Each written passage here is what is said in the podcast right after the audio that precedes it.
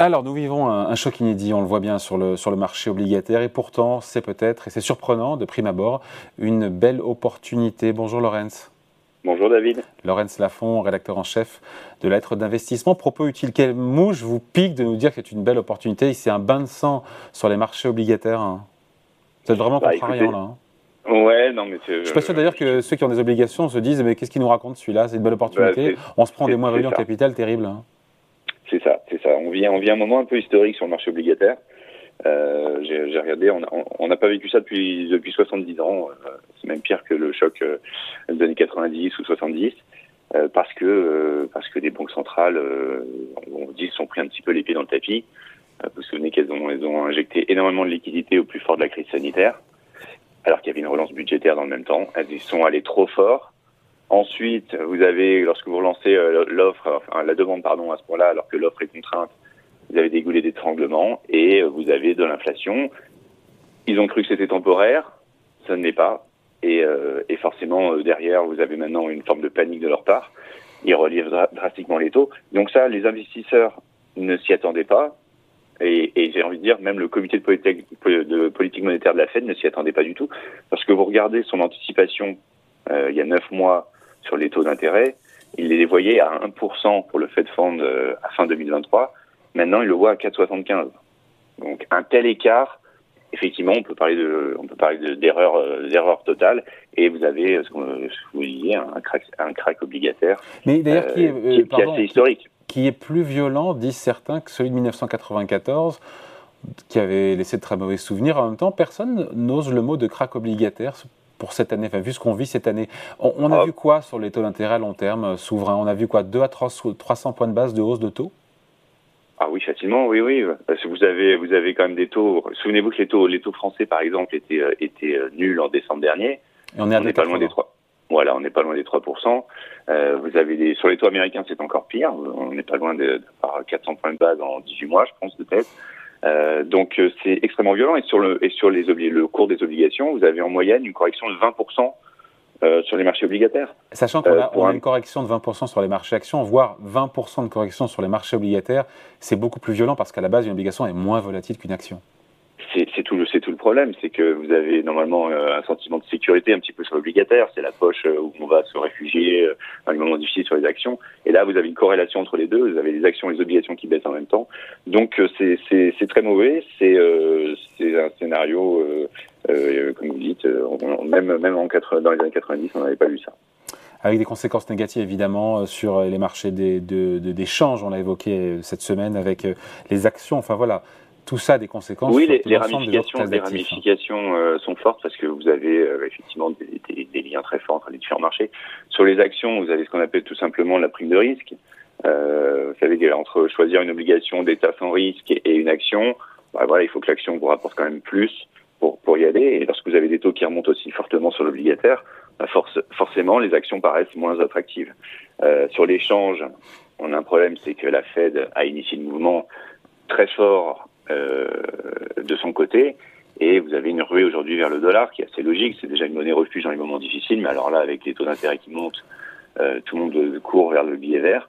Et donc, vous avez des pays qui sont souvent en difficulté. Même pour la zone euro, avoir un euro faible, alors que par exemple les cours des matières premières sont en dollars.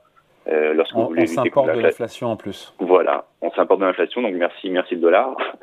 Et, euh, et, ça nous complique encore plus la situation. Et puis sur les dettes, bah, je vais pas vous parler de l'épisode euh, britannique, mais voilà, euh, on en arrive à des, à des situations assez loufoques où l'inquiétude sur la dette britannique fait que la Banque centrale, qui est en train de resserrer, va racheter quand même des obligations pendant un petit moment, donc elle va refaire du, une sorte de forme Elle appuie sur le frein, l'accélérateur en même temps. C'est, c'est, c'est, ouais, voilà, c'est, c'est, pour ça que le, le, choc obligataire aujourd'hui, je pense que ça a véritable actualité par rapport même à la correction des actions qui reste pour l'instant euh, logique et presque mesurée. Mais vous avez vraiment euh, ce qui se passe sur l'obligataire est, est, assez, assez incroyable. comment réagissent les gestionnaires de fonds qui ont évidemment euh, des actifs obligataires en portefeuille, qui sont déstabilisés, qui se prennent des moins-values? Comment ils gèrent ça? Bah, il, il gère ça avec difficulté parce qu'effectivement, lorsque vous avez euh, un fonds à gérer ou un portefeuille à gérer, bah, vous avez une poche obligataire. Vous savez, il y a le, le modèle classique, c'est 60-40. Après, on l'ajuste en fonction de ses convictions, mais c'est 60% actions, 40% obligations. Aujourd'hui, bah, vous ne pouvez pas arbitrer entre les deux puisque de toute façon, de deux côtés, vous allez perdre. Donc ça pèse énormément sur le sentiment des investisseurs et je pense que si on voit les d'ailleurs tous les, sondages sur les, les, différents sondages sur le sentiment de marché qui sont très négatifs, ça, ça, vient aussi de ça, c'est que vous n'avez pas seulement le marché action qui baisse, vous avez les deux marchés, les deux principaux marchés qui baissent en même temps, et il y a un sentiment de bah, vous êtes pris au piège, vous êtes pris au piège et vous, ça vous complique énormément et la, en même temps, Lorenz, cette remontée des rendements était attendue. On sait bien que les, les produits taux n'ont rien rapporté pendant des années. On sait bien que l'inflation revenait, même si elle a accéléré. Euh, et pour autant, de voir cette eau remonter, il n'y a pas des gens qui ont envie de revenir sur les obligations. Euh, comment, euh, en même temps, voilà, avec les taux que beaucoup de gens se sont pris sur les mmh. obligations, ils n'ont peut-être pas envie d'y revenir tout de suite sur des nouvelles. Mieux rémunérés. Oui, alors bah, disons que ceux, qui n'y sont pas peuvent avoir envie effectivement de, de dire que sur des taux euh, de 3, 4, 5% sur. Bah, ça devient intéressant, pardon, le, 10 ans américain à 4%, ça devient bah, intéressant. évidemment.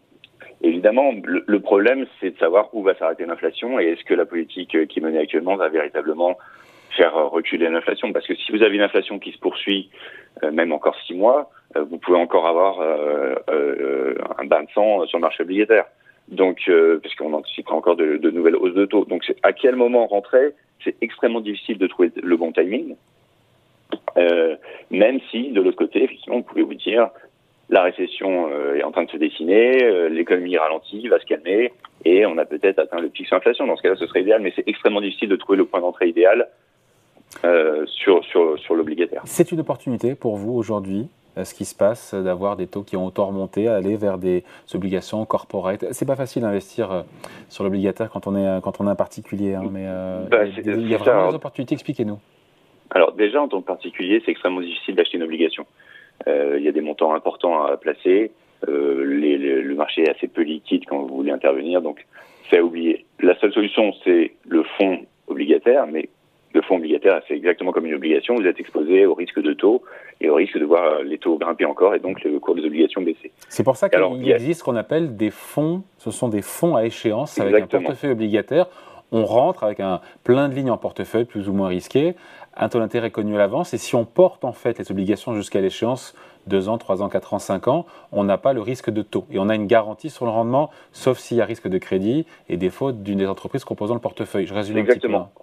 Ouais, c'est ça. C'est en fait le, fonds obligataire à échéance. On va dire que c'est euh, pour ceux qui veulent y aller, tout en existant quand même de, supporter euh, une éventuelle poursuite d'inflation et de taux. Donc c'est un entre-deux. Euh, l'idée, c'est que vous, allez bloquer cette somme parce que euh, le, pour profiter effectivement de l'absence de risque de taux sur ce, sur fonds, il faut aller comme le, le comme le fonds jusqu'à échéance. C'est-à-dire qu'ils vont conserver les emprunts, donc vous n'avez pas de sensibilité au taux et vous allez juste supporter le risque de défaut, mais a priori, le risque de défaut est faible sur les obligations qui seront détenues.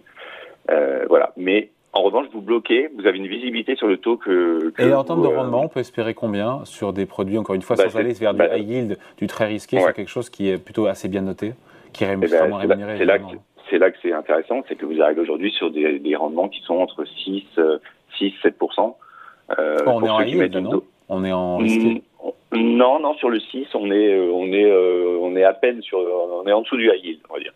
Si vous mettez du haut rendement, vous arrivez même sur du au-dessus du 8. Bon.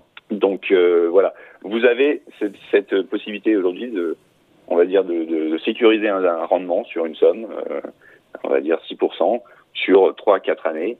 Euh, et euh, si vous, vous, ne faites pas, euh, si vous n'avez pas besoin de cet argent et pas besoin de le revendre d'ici l'échéance du fonds, a priori vous avez ce taux, ce taux garanti jusqu'à la fin. Sauf s'il y a pas si défaut, encore une fois, d'une des lignes. Sauf s'il y a défaut. Il n'y a pas de garantie en capital, il faut le souligner. Il a pas de garantie en capital. Le portefeuille doit être bien diversifié avec beaucoup de valeurs. Exactement. Donc ça, c'est pas faisable pour un particulier. c'est pour ça qu'il faut passer par un fonds.